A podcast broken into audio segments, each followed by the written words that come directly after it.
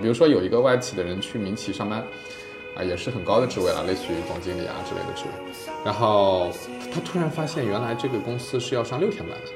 哦呃，对吧？很正常，非常正常对，。因为外企是做五休二嘛，对吧？已经大家已经觉得这个是天经地义的事情了。是，啊，什么？我要工作六天？好，这这个人就已经受不了了。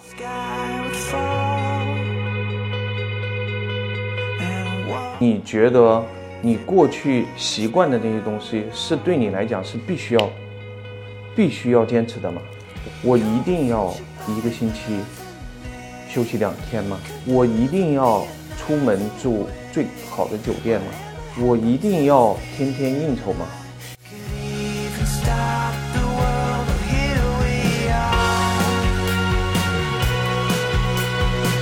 我我听到很多去了民企的人都会跟我讲这个问题，就是说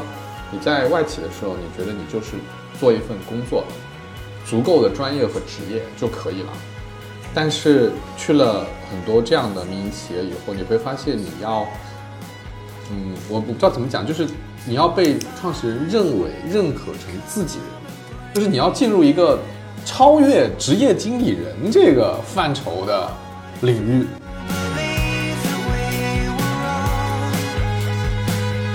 对于民营企业来讲，你必须要了解中间的人跟人之间的关系，部门跟部门之间的关系。我觉得了解关系的目的，我觉得并不是说我要去怎么怎么地利用这种关系，而是说我要做这么几件事儿 A、B、C。那我觉得说，我不希望这些关系成为这些事情中间的障碍。外企也是民企，外企是外国的民企，对吧？同意的，特别同意这个。其实是一样的。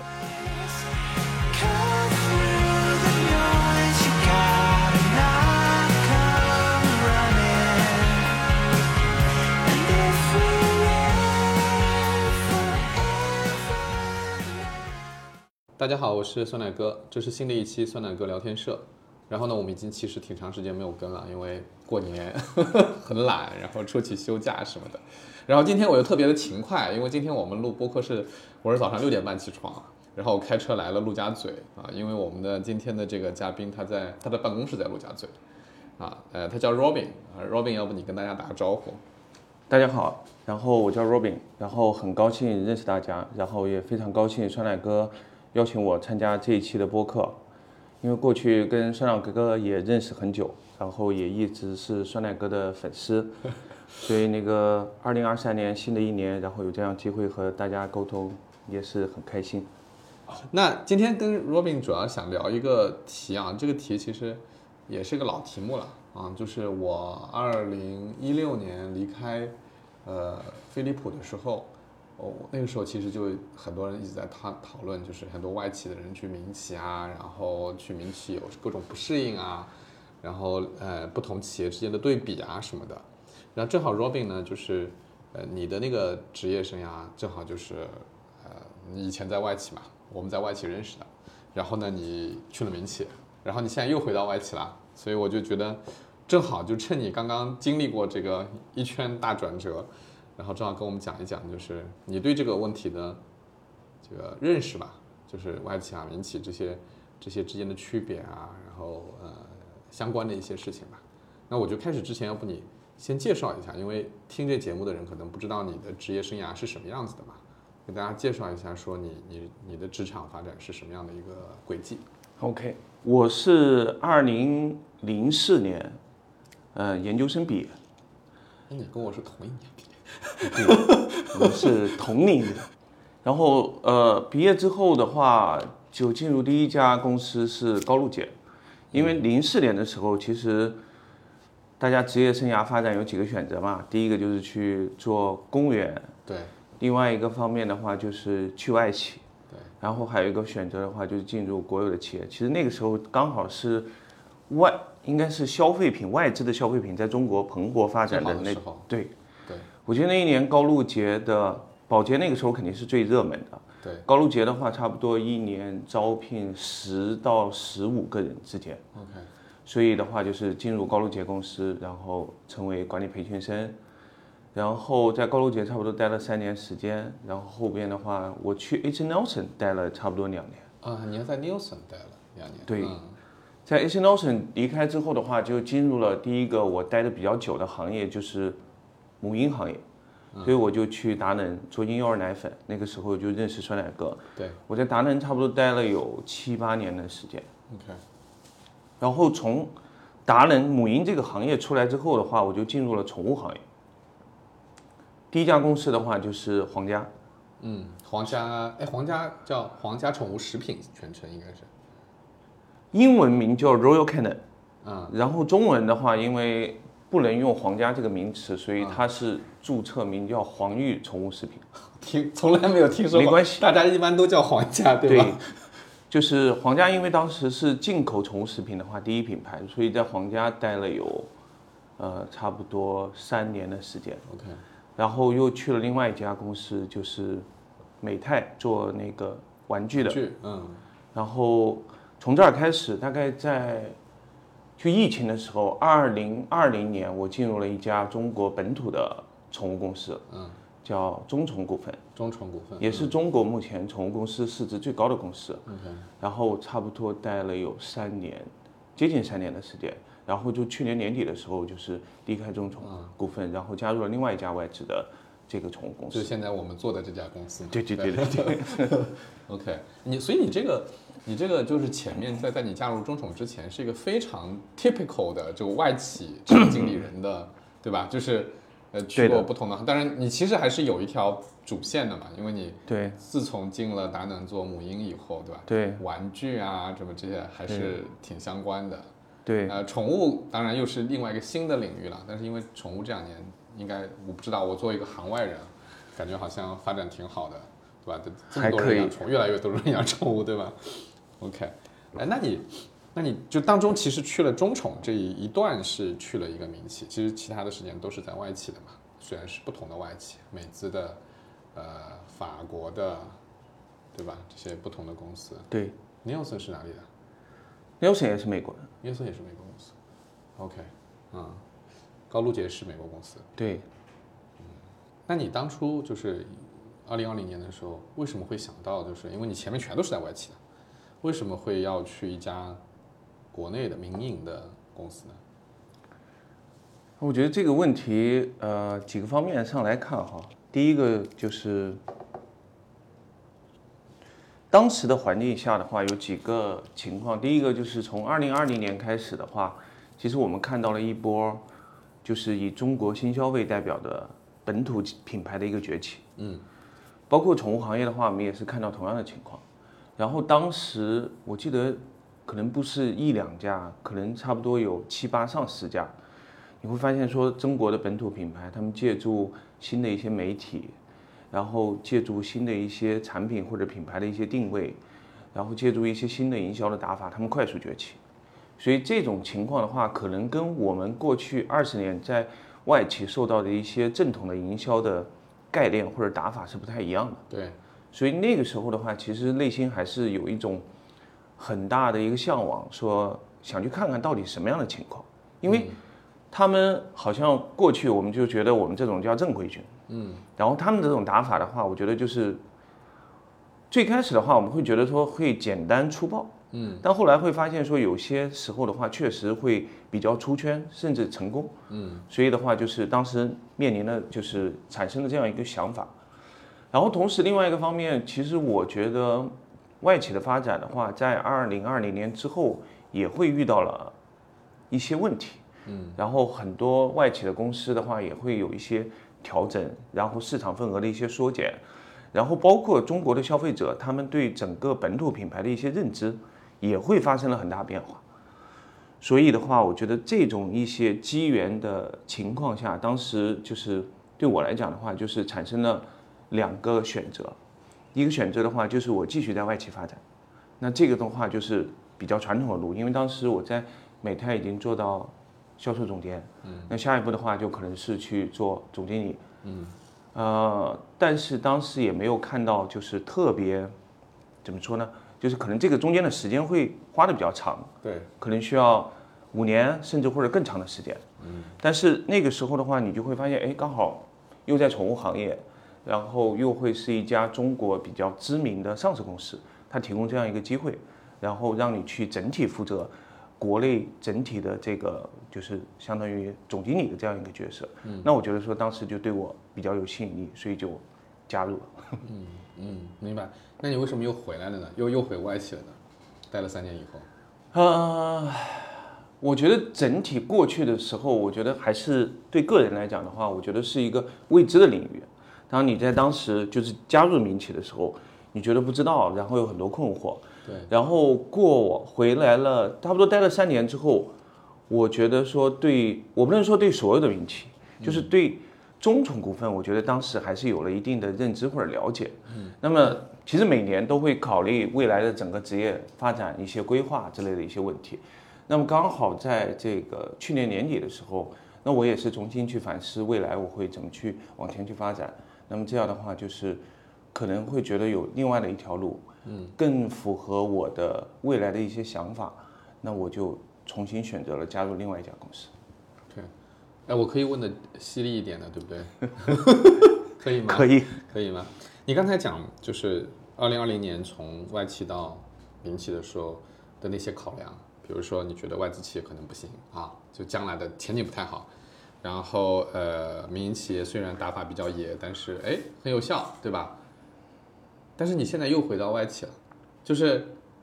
就是这些这些原来的这些想法都改了吗？都变化了吗？我觉得没有。那我自己觉得说，嗯、其实每家公司的情况都不一样。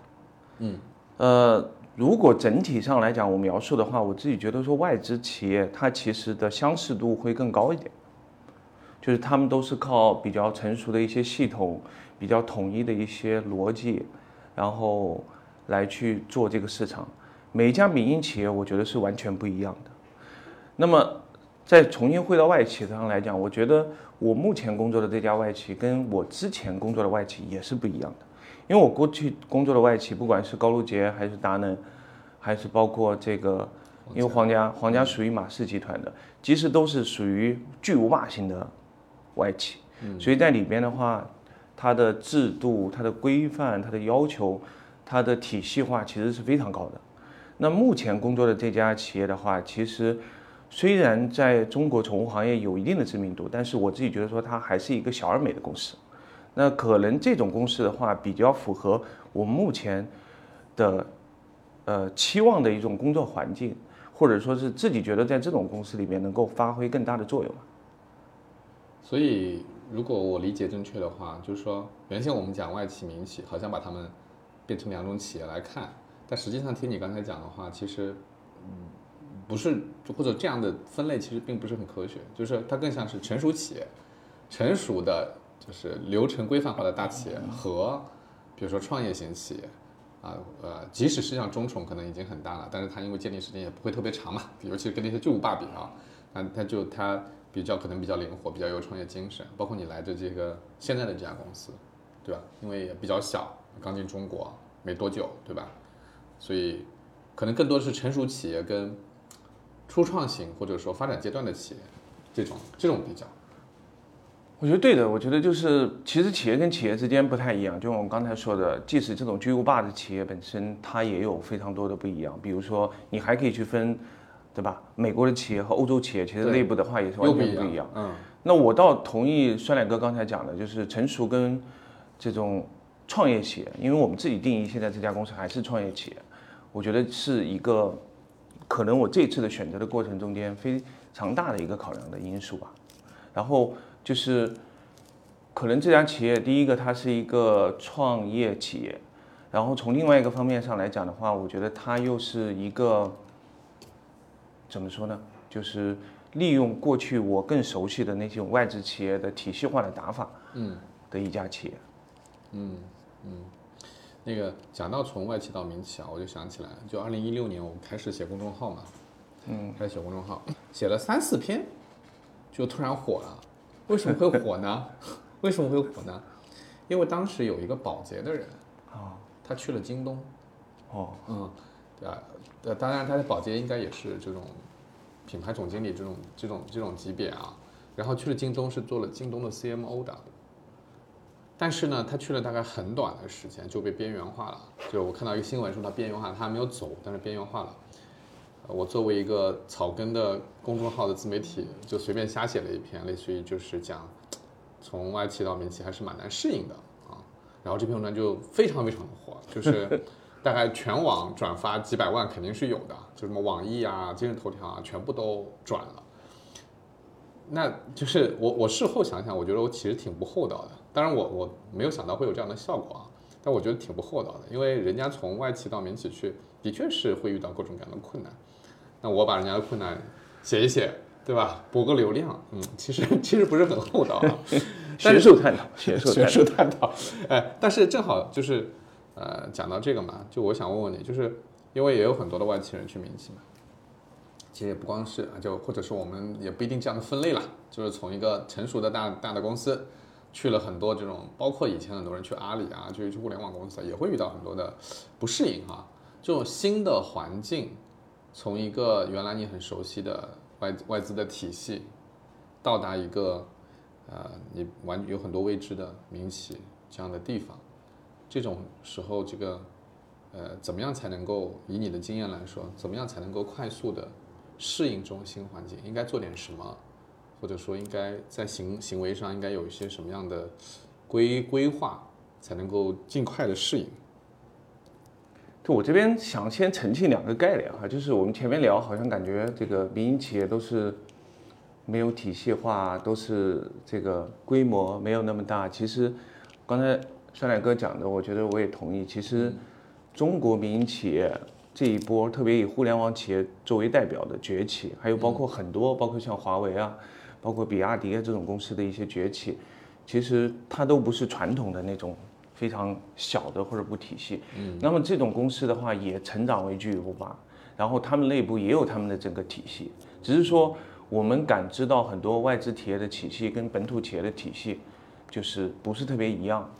我觉得这是第一个。第二个事情就是，呃，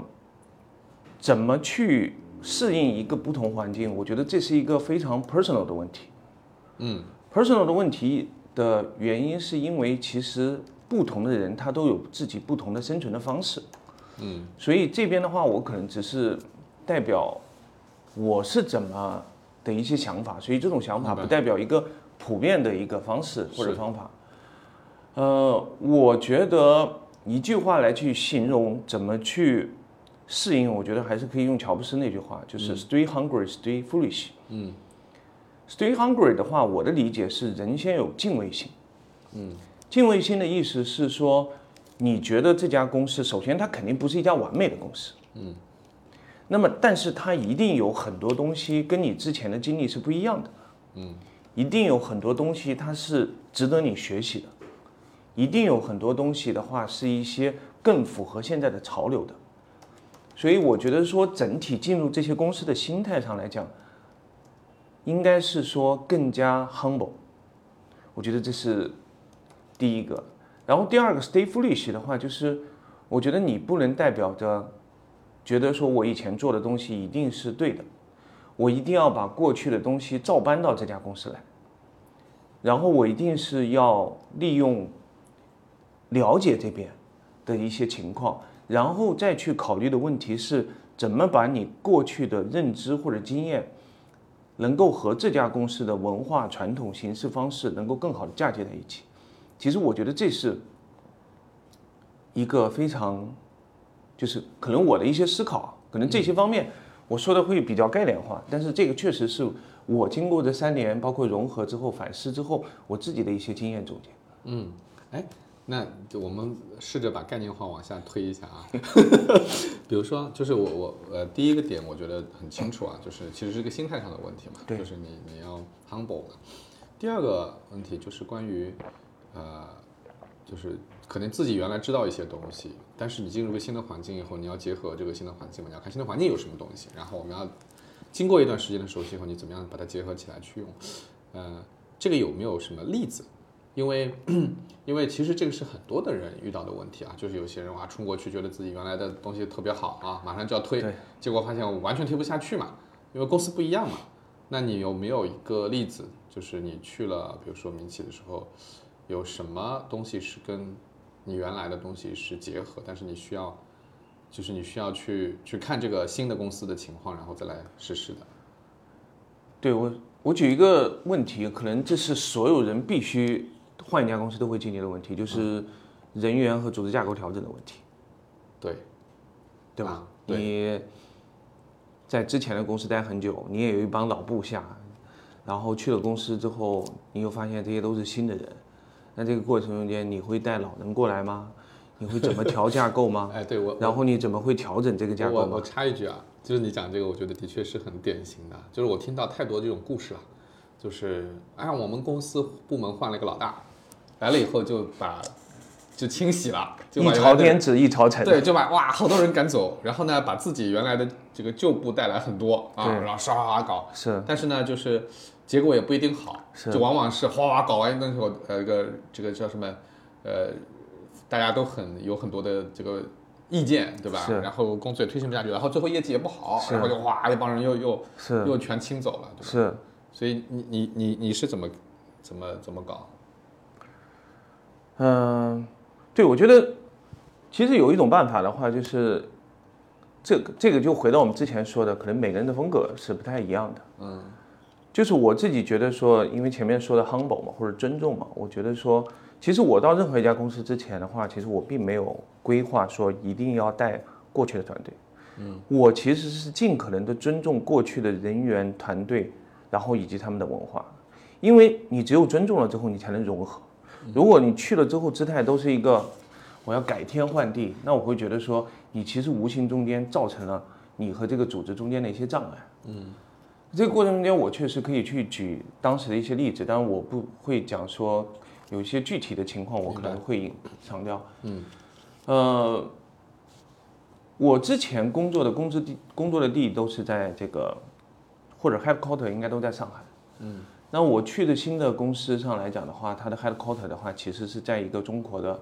三线城市。山东嘛，在一个城市，嗯，山东一个城市，嗯，所以你可以理解说，首先两边的人员的背景是不一样，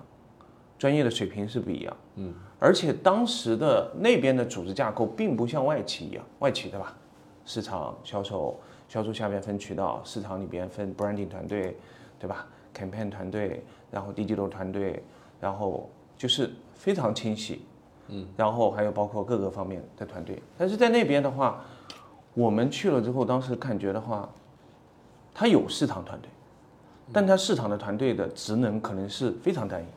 一，比如他的市场团队更多 focus 在产品开发，啊。他没有太多 branding 的团队，campaign、digital 这些都没有。，OK，嗯，他的销售团队呢，也是一种相对，我觉得不像外企，它外企因为比较系统化，它就是除了建立团队之后，它内部有一个非常好的信息传递的机制和一个决策的机制。嗯，我觉得在民营企业里边，可能有些时候会感觉更像一个叫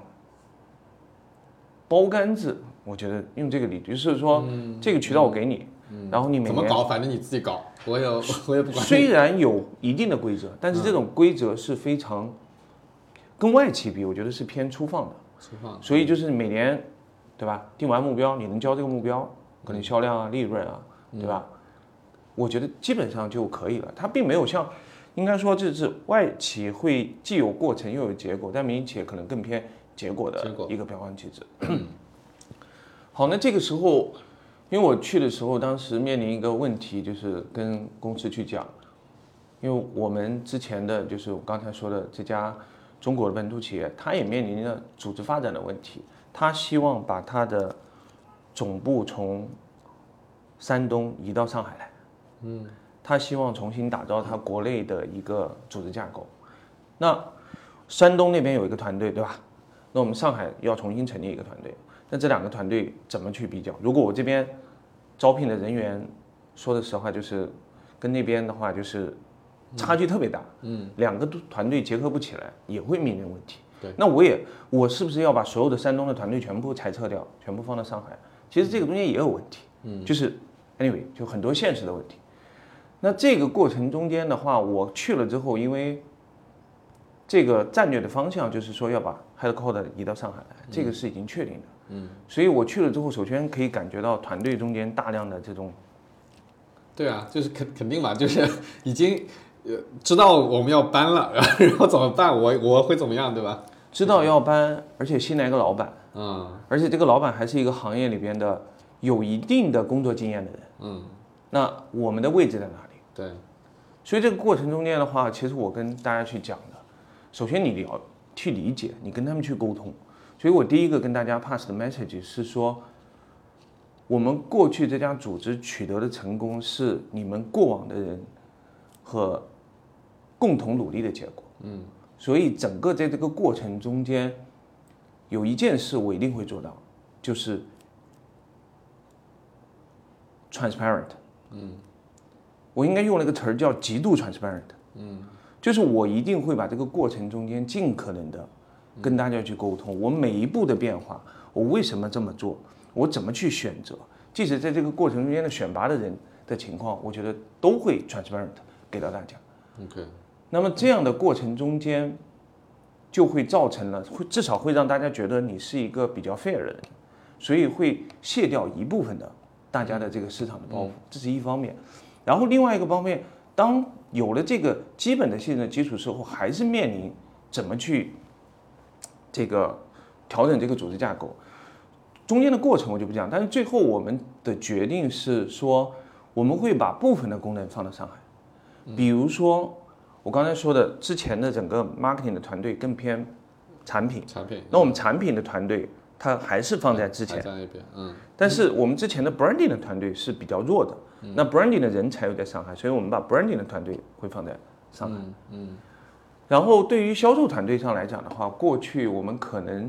就我刚才说的，就是偏结果的。那这些团队我们基本上还是尽可能的维持不变。嗯。然后，但是我们需要在销售策略上会有一些更 centralized 的一些部门，那我们可以把这些部门放到上海来。那我觉得说最后的情况就是上海成立了一个，我理解啊，就像一个规模不大，但是偏这个中央大佬式的一个小团队。那么其他的团队我们还是尽可能的保持稳定。那么这样的情况，你会发现说，既解决了过去在能力上的不足，同时也解决了部分在两边融合的一些问题。那至于说这个架构新成立了之后，过了一年两年之后，它其实组织会自然进化，它会自然淘汰，会自然融合。那这个时候的话，其实你核心的问题解决了，剩下的问题的话，其实一步一步时间上就会慢慢去解决这些问题。嗯，所以听起来就是，呃，原就是可能原来的这些，如果比如说结构不是特别成熟的公司，它可能都比较业务导向嘛，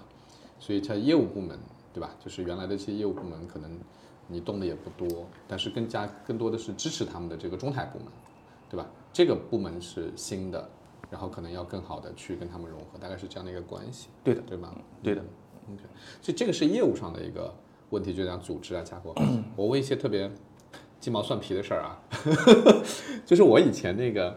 呃，就是我我在说我写那个公众号的那段时间，我跟一些猎头也在讨论嘛，就是关于外企人才去民企的问题，很多人给出了一些非常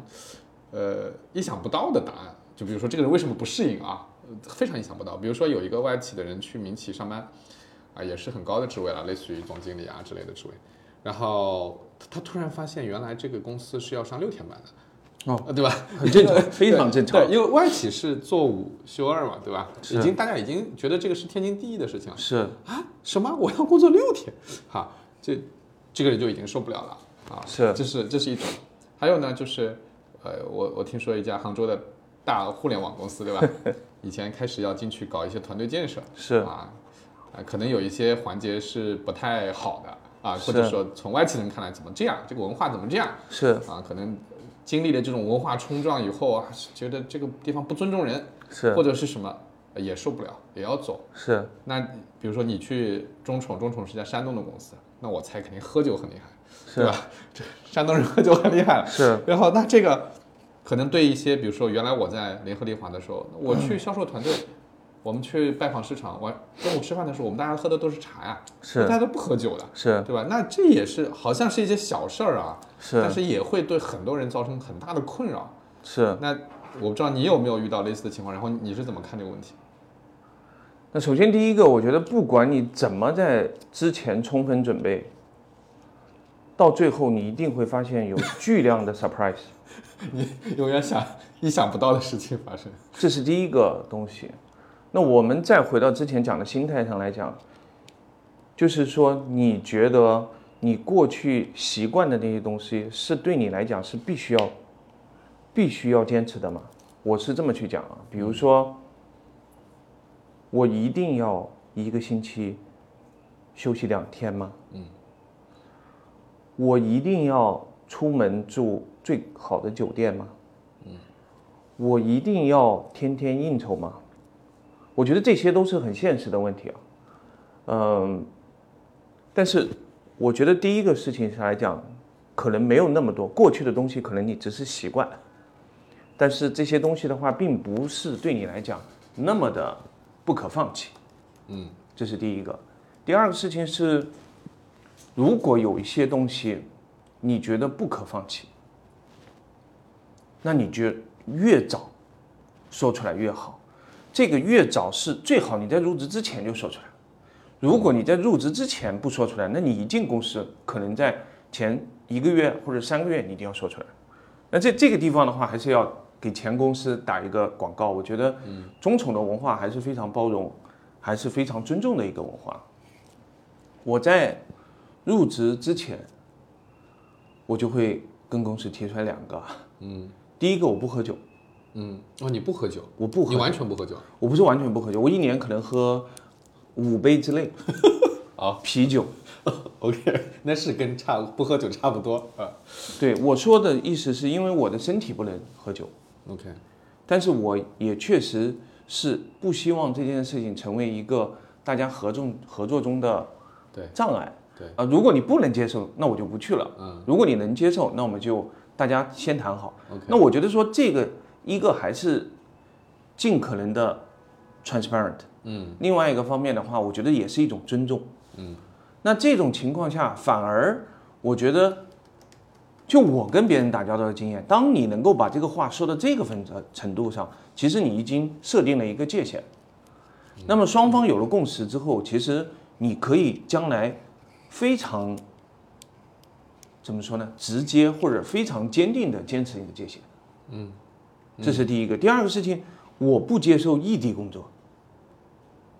就是嗯这也是我过去的界限。我说我一定要回上海工作，因为我的家在这个地方对吧？那比如说这么多年我也没去阿里，也没有去腾讯工作，那我会觉得说，哦，那公司也接受，他说 OK，那这个阶段性 OK，但是我们将来长长期会把 h o c 也就是你的 base 地，我们还是放在上海。所以我觉得这些东西可能一个工作地点或者一个喝酒，我觉得这是我的底线。嗯其他方面上来讲，有些想想，我觉得也没有那么的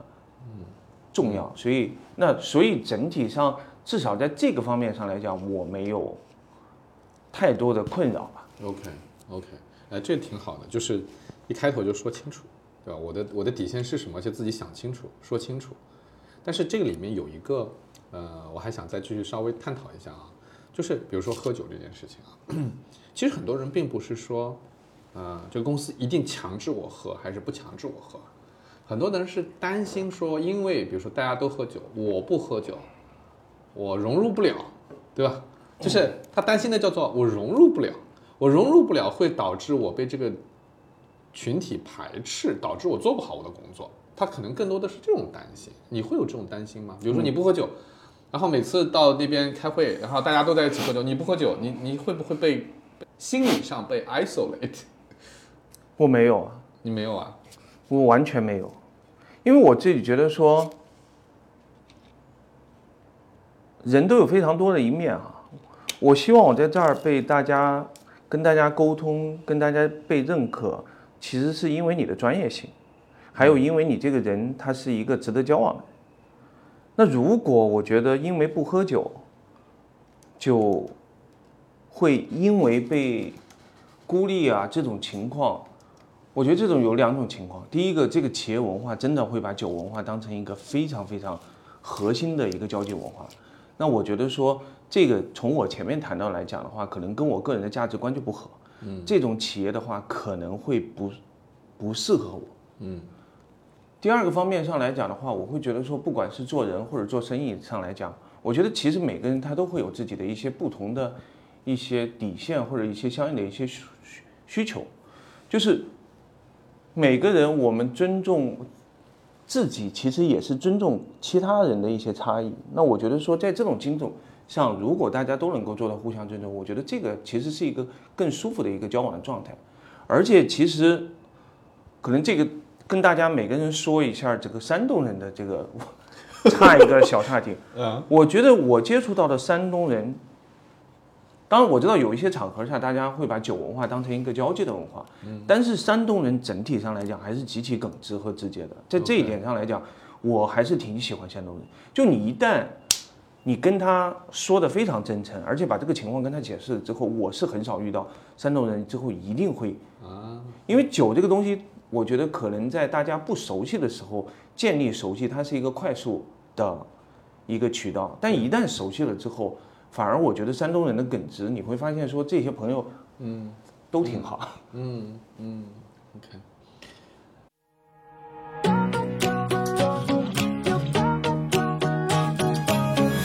She looks a little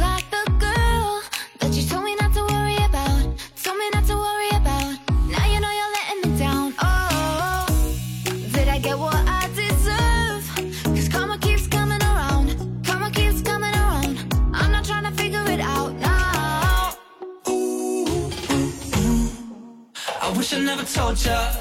Ooh, ooh, ooh. Cause it ain't like that.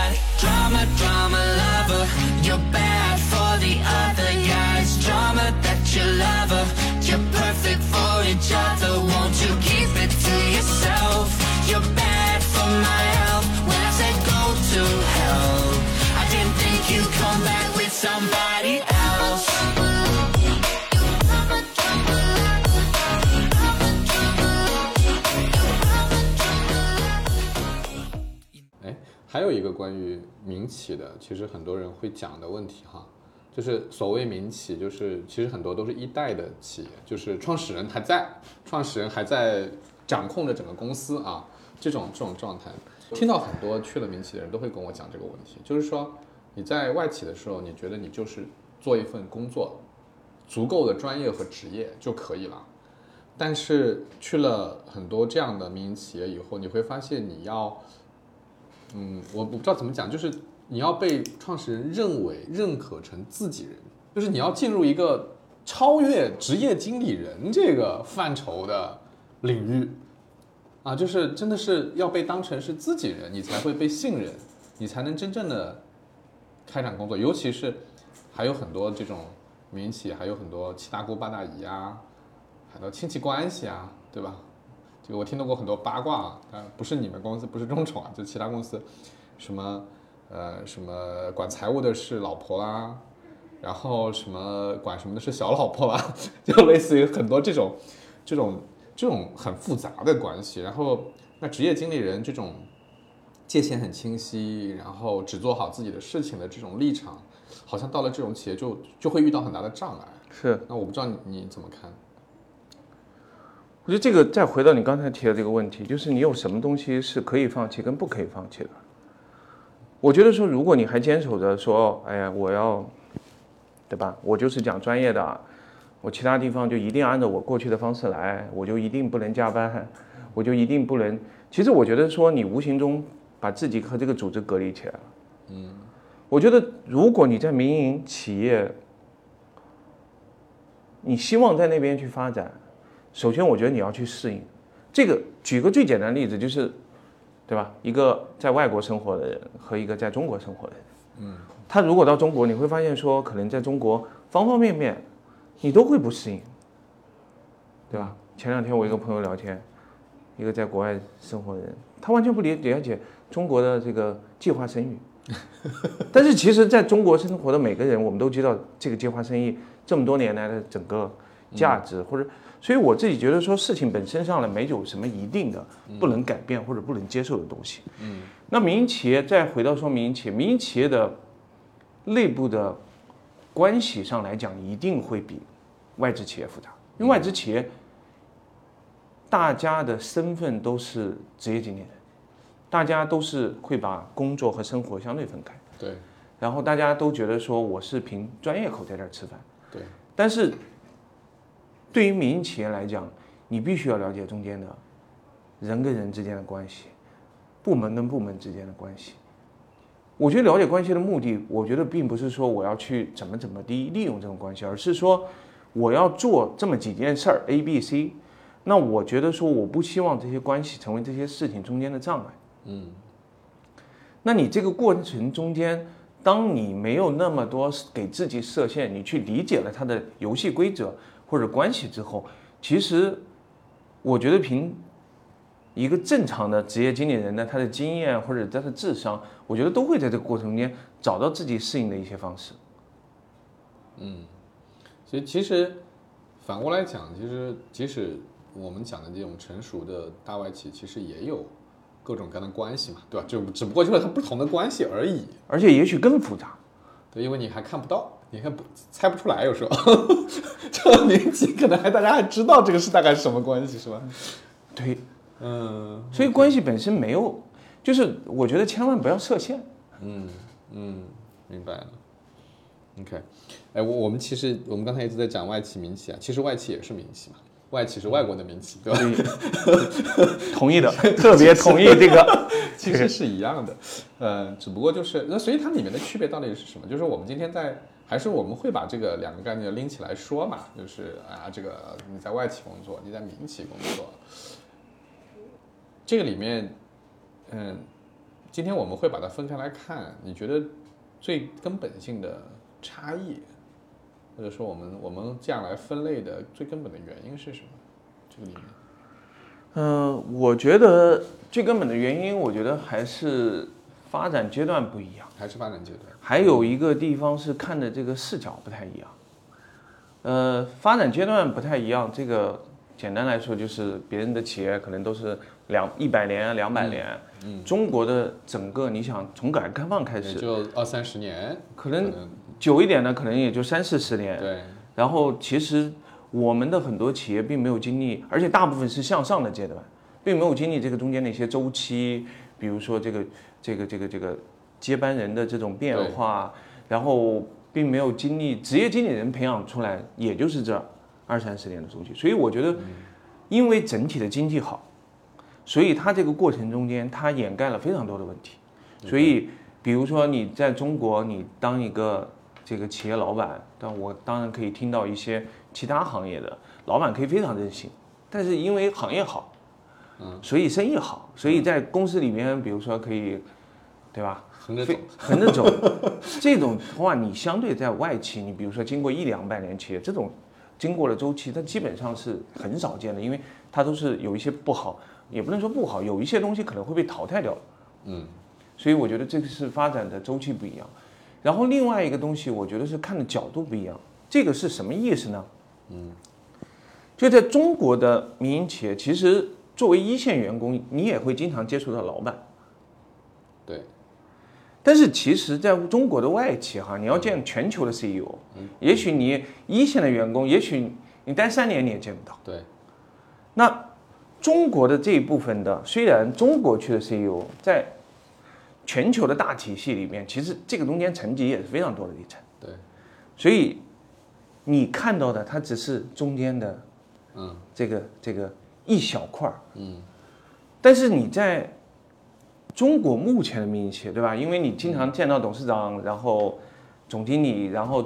你有那么多人，大家在里面待了很久，有各种各样的传言消息。其实相对来讲，你离这个人就是更近一点。所以其实你看到的东西和那个东西看到的东西是不一样的。我相信哈，嗯。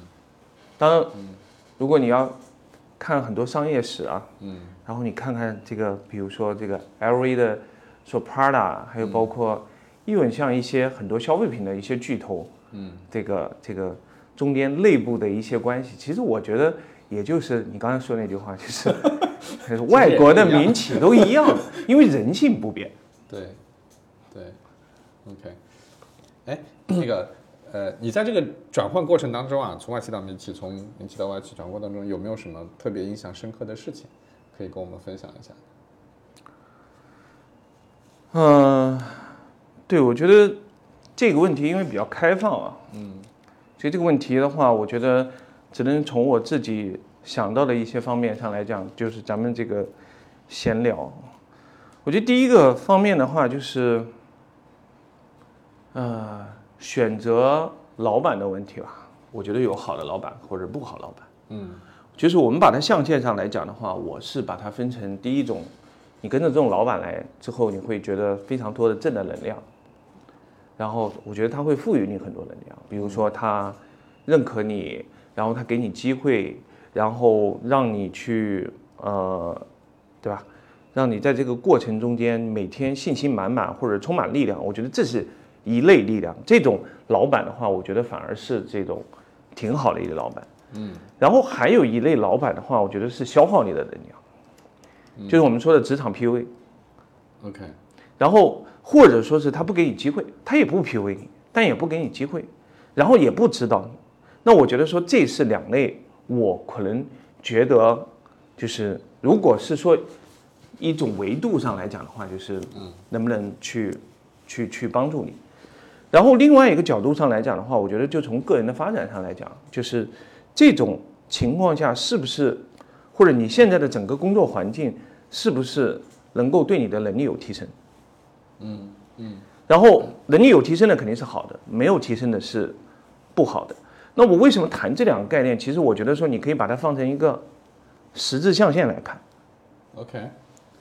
这种情况就会发现说，有一种是老板赋予你能量，你能成长，这肯定是最好的。OK，就是假设我们画个象限，比如说右上角的第一象限，对吧？对，就是好老板，又是呃增强我能量的啊，增强我技能力能的能力能力的这样的一个公司，这就是最好的，对吧这这个你肯定常待。？OK，好，好，第二种呢？第二种是对你很好，很 nice，但是你在这儿其实能力也提升不了。学不了啊、那这个怎么办？我我们一会儿再说怎么办。好好好，这第二种。OK，第三种是环境很 tough，天天批评你。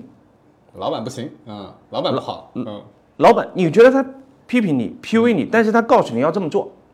就你还是能长技能的。但你还能长技能的。OK，最后一种就是又 PUA 你，又不给你机会，然后你又不能发展。嗯嗯，好，首先，我觉得最绝对上来讲，第一类肯定是最好的，对，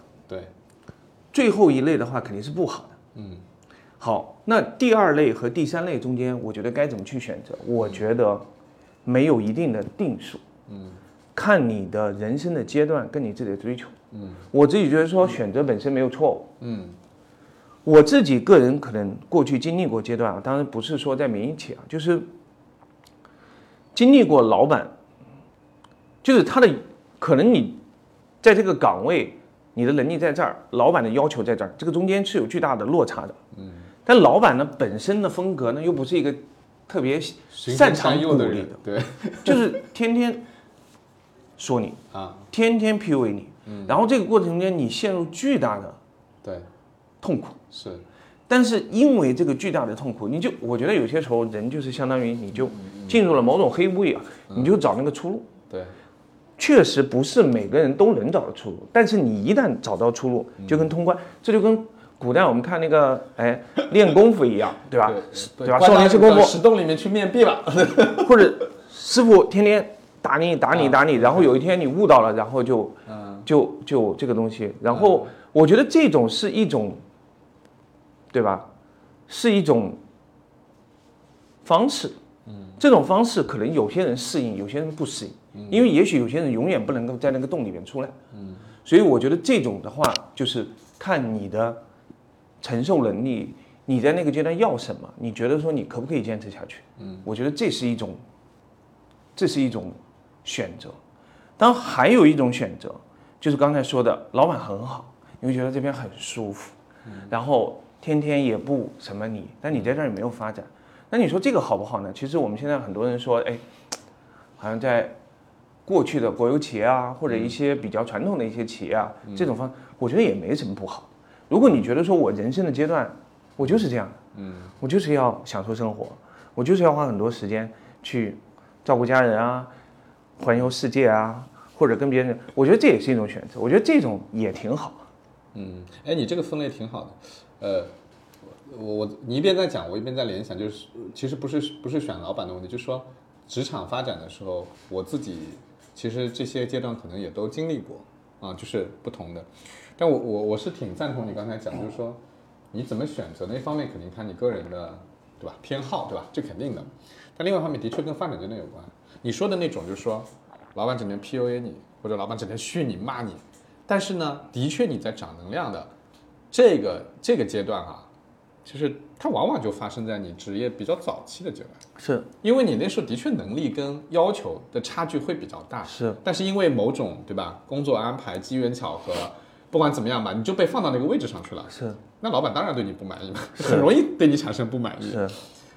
但是如果如果你能过去，或者说你本身是希望能够有快速的成长的，是。你还是应该去选择这样的地方，因为相对应的，如果你在职业早期进入了一个什么呢？老板对你很好，很 nice，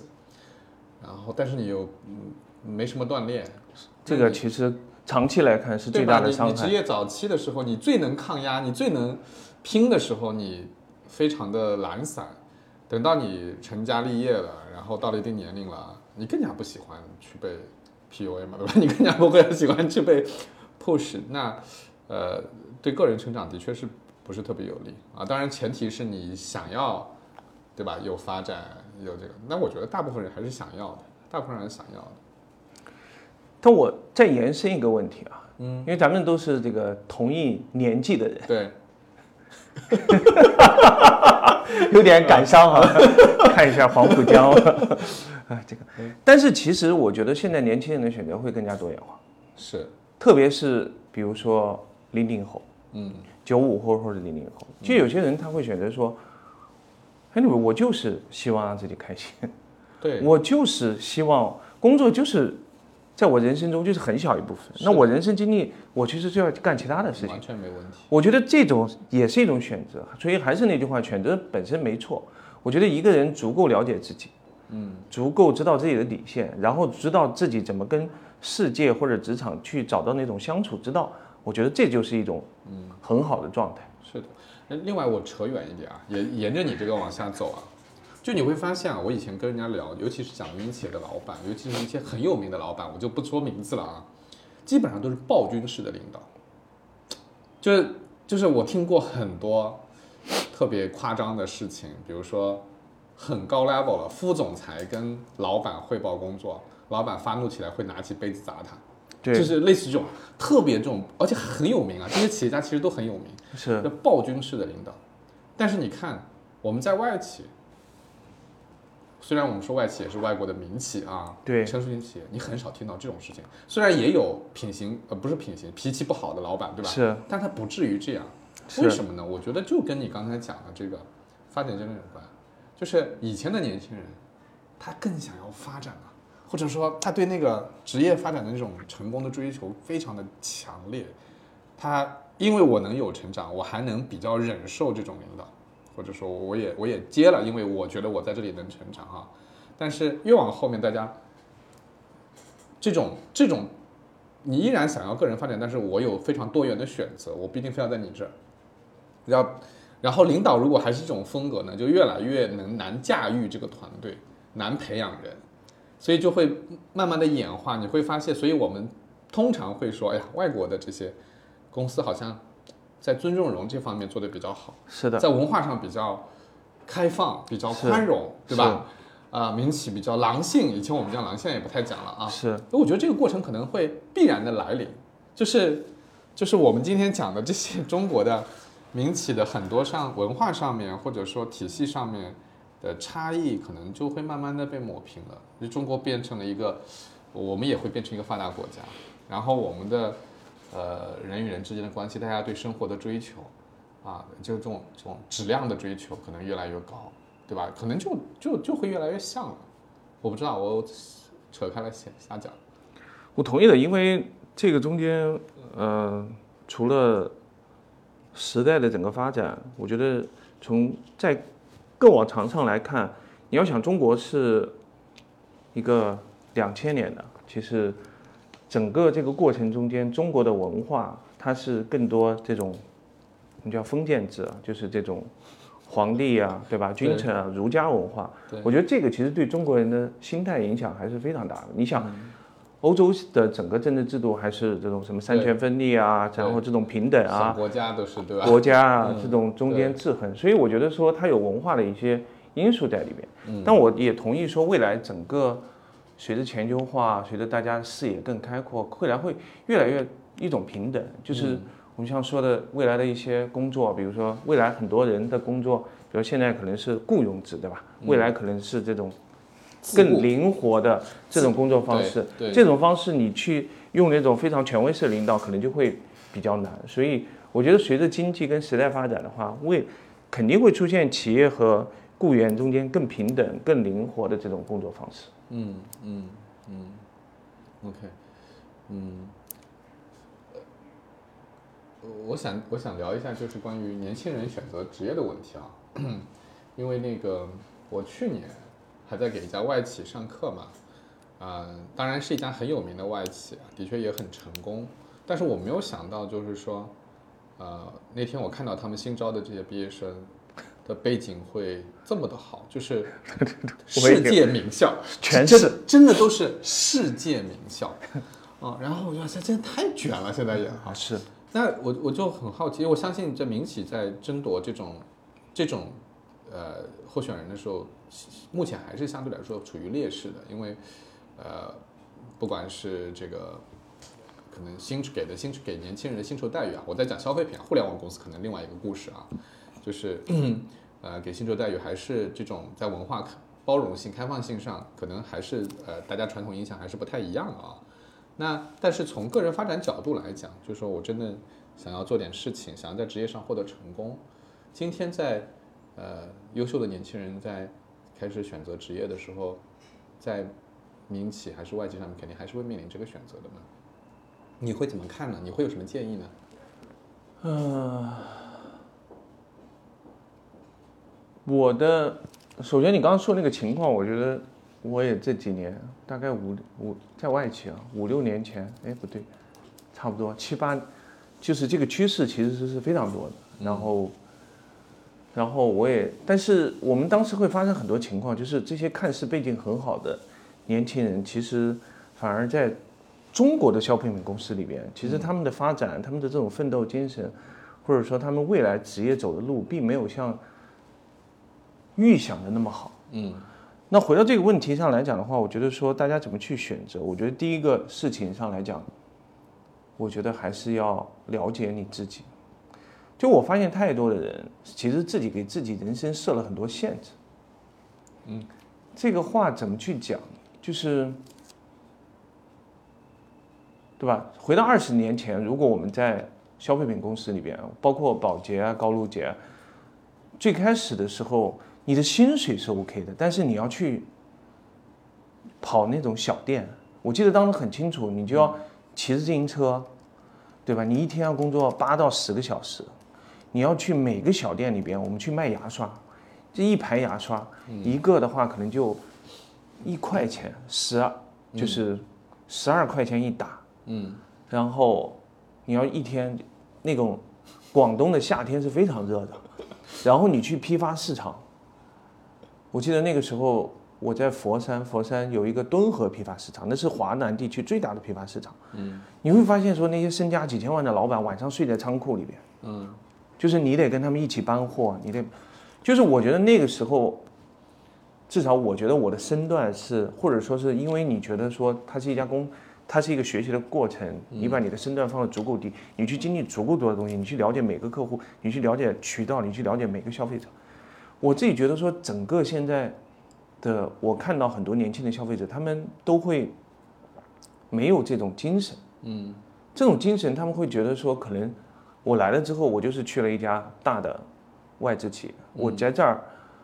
我，对吧？形象好，我的语言好，我的我就应该在办公室。我觉得有很多事情看起来很卑微，或者说是看起来很不起眼，但我自己觉得说这些事情，其实在职业生涯发展早期。是非常非常可贵的经历，因为你一旦职位做到了经理、高级经理，你永远没有机会对。去踏起这种生意，就是每个生意的末端它会发生什么事情。嗯，所以我自己觉得说，大家一定，即使你可能从很好的背景出来，我觉得你一定要丢掉你身上的这些光环，你一定要丢掉你所谓过去熟悉的那种生活方式，比如说你在国外，对吧？名校研究生毕业，对吧？你觉得自己很了不起，但是如果你进消费品这个行业，因为消费品这个行业就是非常 detail，或者说这种，所以我觉得说，这个是我可能今天给到大家的一个建议。嗯，然后第二个建议的话，我觉得可能去讲的就是要坚持长期主义。嗯，这个是我一个人生信条。长期主义是什么？就是你会面临非常多的选择，对吧？你比如说，有些时候跳槽或者不跳槽，有些时候前面我们讲了说，哎，我觉得这个老板好或者不好，我要不要换？比如说，我觉得这个老板很好啊，这个环境很舒服，我要不要换？那我其实觉得说，当人们有这种困惑的时候，你其实可以问问你自己，就是人在一个环境舒服的环境下待很久了之后，其实内心你自己都会觉得不安的。对，对，所以这个时候的话，当你困惑去选择的时候，你其实要把这件事情抽象来看，就是你说，如果我十年之后或者二十年之后，嗯，看我今天十年之后或者二十年之后的我，给自己现在的建议，我应该换吗？如果自己告诉自己我应该换，那我就应该换。所以一定不要说，哎，短期之内我今天，对吧？多加了一笔钱，哎，或者说是今天老板给了一个特别小的一个小的机会，或者一点只 benefit 今天，但是没有 benefit 明天跟后天的事情，那我觉得说，因为年轻，所以我觉得说可以大胆的去尝试一些对长久来讲更有这个好的一些东西。嗯所以其实还是有一根，有一个你个人的已经想的比较清楚的东西指引着你嘛，否则的话你你很难做选择的。比如说我们前面讨论过很多选择的问题，你要不要喝酒啊？你你能不能加班呐、你要不要去山东工作啊？对吧？就是就是就是，如果发现自己很难选择，其实背后的原因往往就是因为你没有一个长期的主线嘛，你没有一个指导性的东西帮助你做判断，是的，对吧？就是我觉得这个主线可以很模糊。嗯，就比如说你觉得，举我自己的例子，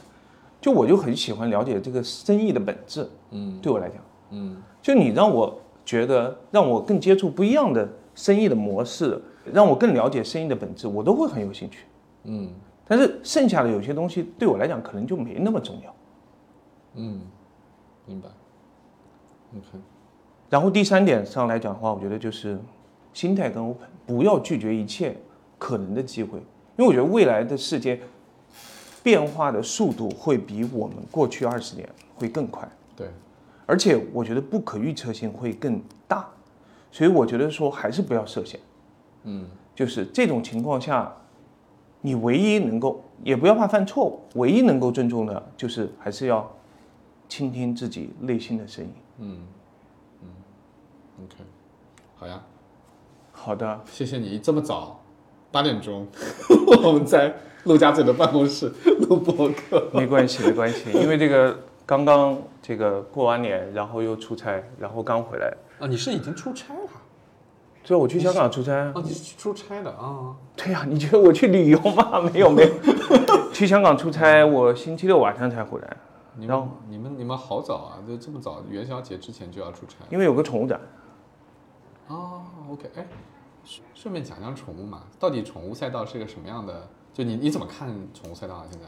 所有的人都在说这是一个非常非常好的赛道。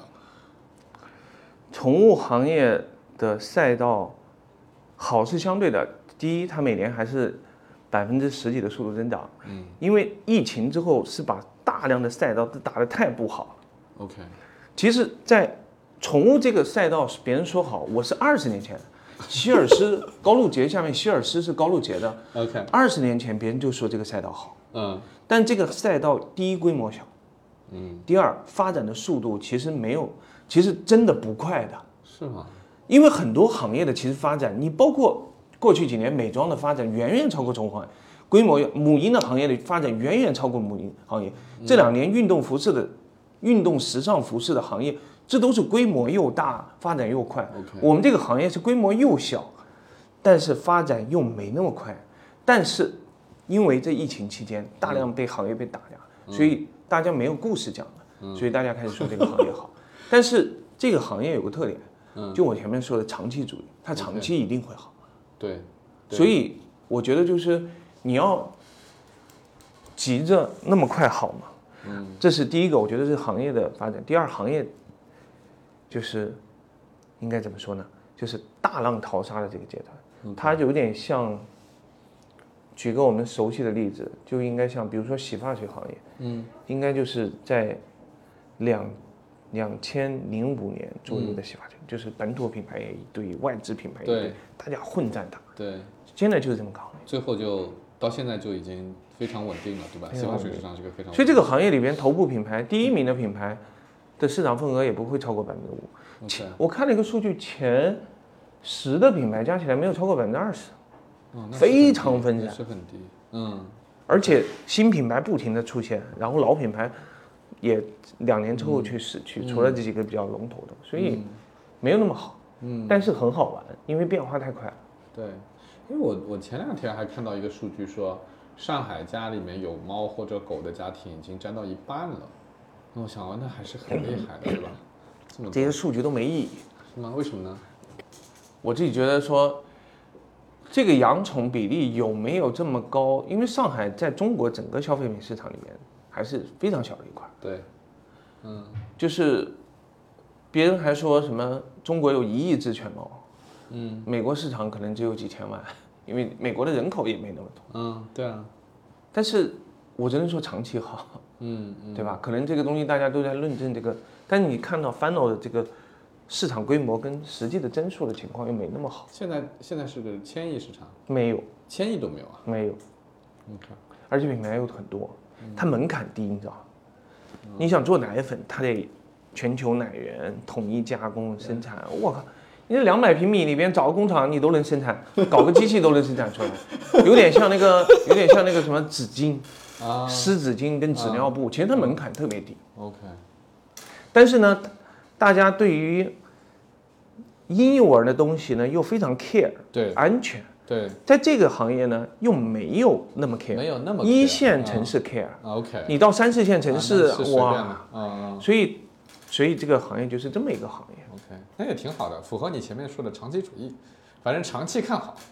慢慢慢慢倒腾，是吧？所以对品牌也一样，你做长期正确的事情，你就会一直就是我说一句话，就是、嗯。你活得久，比你这个对，爽一把重要。哎，你你说的这个特别好，我我我还我想想回想这几年这些，呃，涨得非常快的行业，其实最后你看，其实对在里面从业的人来说，对企业来说是个诅咒，就是因为你发展太快，然后你要在这个里面要跑到前面去，你就会做非常多的短期的事情，对吧？等到你回过头来想要重整的时候也来不及了，那整不过来了，垮下去就垮下去了。因为你其实一直活在对外别人证明我很好。其实我很好就是我很好，我不需要让你们证明，向外人证明我很好。你新消费企业都是这样倒下去的，嗯，对吧？你要么为了给资本方讲我很好，你要么对吧？我已经上市了，我要跟投资者讲我很好。其实，真正中国赚钱的企业都是闷声发大财的企业。是的，那些吭哧吭哧天天发战报的企业，我觉得都是活得很艰辛的企业，太累了。嗯，很有道理。其实跟做人是一样的，做人是一样的。好，那好的今天谢谢 Robin，好谢谢好，拜拜。拜拜。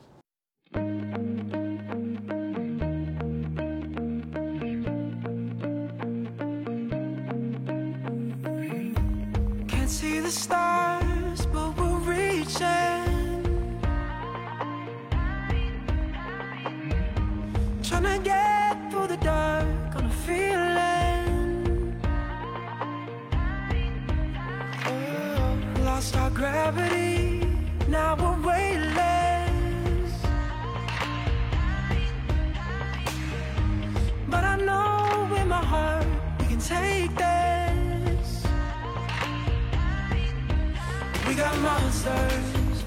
in our closets. Had a reason, but we lost it. No direction. We've been calling through the night, through the night. If love is a lie, then why do we need it?